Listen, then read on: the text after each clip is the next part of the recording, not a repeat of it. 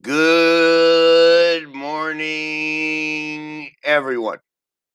And today is the 13th day of January 2021. Hoy es 13 de enero 2021. Today is season 2, episode number 8, temporada dos, episodio número ocho. Today is Wednesday.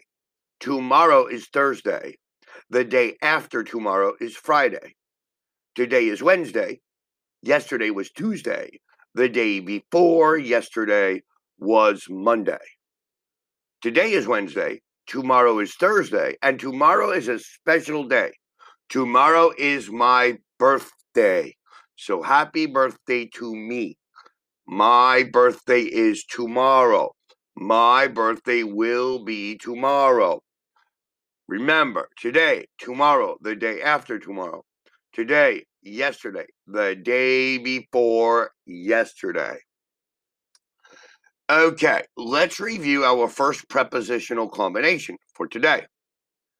Attached to. Everybody repeat. Attached to is como anexar, anexo. Aquí estoy. The report is attached to the email. The photo is attached to the document. Conectado. My cell phone is attached to the charger. I am attached to the oil rig platform number seven. So, attached to can be used for an email, can be used for connected, and it specifically can be used, for example, if you work in a bank, if you work in HSBC, HSBC. There's many different branches. Hay muchos sucursales. So you can say, I am attached to the branch on Calle Reforma, on Reforma Avenue. So we can use attached to for many different things. So make examples. Attached to the, the report, attached to the email, attached to the document, attached to the internet, attached to the charger. Today, our lesson will be both, ambos, both of, ambos day. neither, ninguno, neither of, ninguno day. either, cualquier, either of, both, both of, neither, neither of, either, either of. We use both neither, either for two things. You can use these words with a noun, both books or neither book. For example, you are going out to eat. There are two possible restaurants. Voy a cenar. Hay dos restaurantes posibles. You can say both restaurants are very good, not the both restaurants. Or you can say neither restaurant is expensive. We can go to either restaurant. I don't mind. Either equals one or the other. Uno o lo otro. It doesn't matter which one. No es importa cuál. Either. Both of, neither of, either of. We use both of, neither of, either of, plus the, these, my, or Tom's, etc. So we can say both of the restaurants, both of those restaurants, but not both of restaurants. We need an article. Both of these restaurants, both of those restaurants, both of the city's restaurants. We need a pronoun, a pronoun. Both of these restaurants are very good. Neither of these restaurants we went to was very expensive.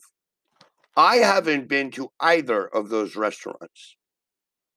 You don't need of after both. So you can say, both my parents are from London, or both of my parents are from London.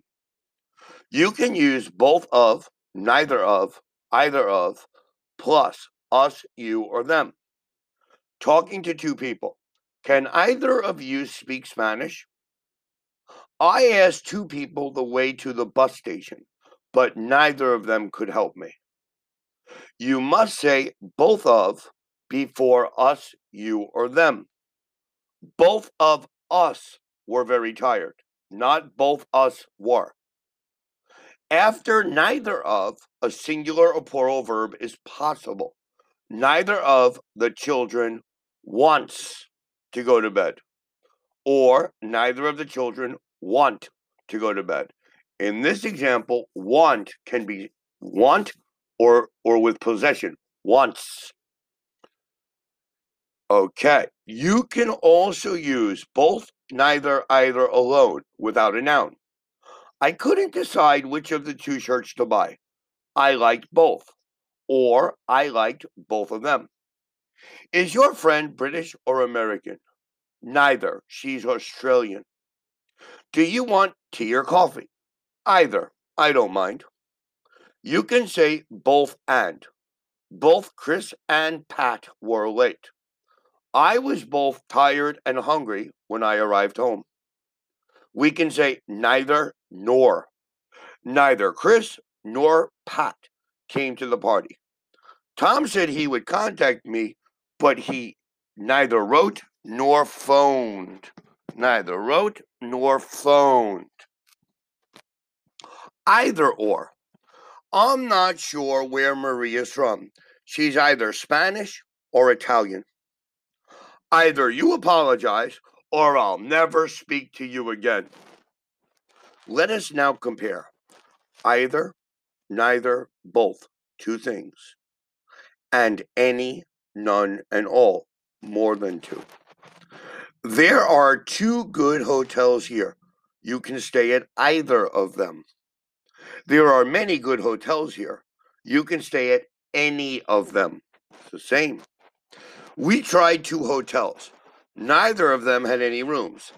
Both of them were full. We tried a lot of hotels. None of them had any rooms. All of them were full. Now, that is our lesson for today. So you have to take your time again and remember and practice and do repetition for both, both of, neither, neither of, either, either of. Equally, you should do the your repetition and your practice with attached to our prepositional combination for the day. Thank you for listening to our podcast today. Please have a wonderful Wednesday. And please remember to listen to our podcast tomorrow on my birthday. It will be a special podcast. Have a wonderful day. Thank you.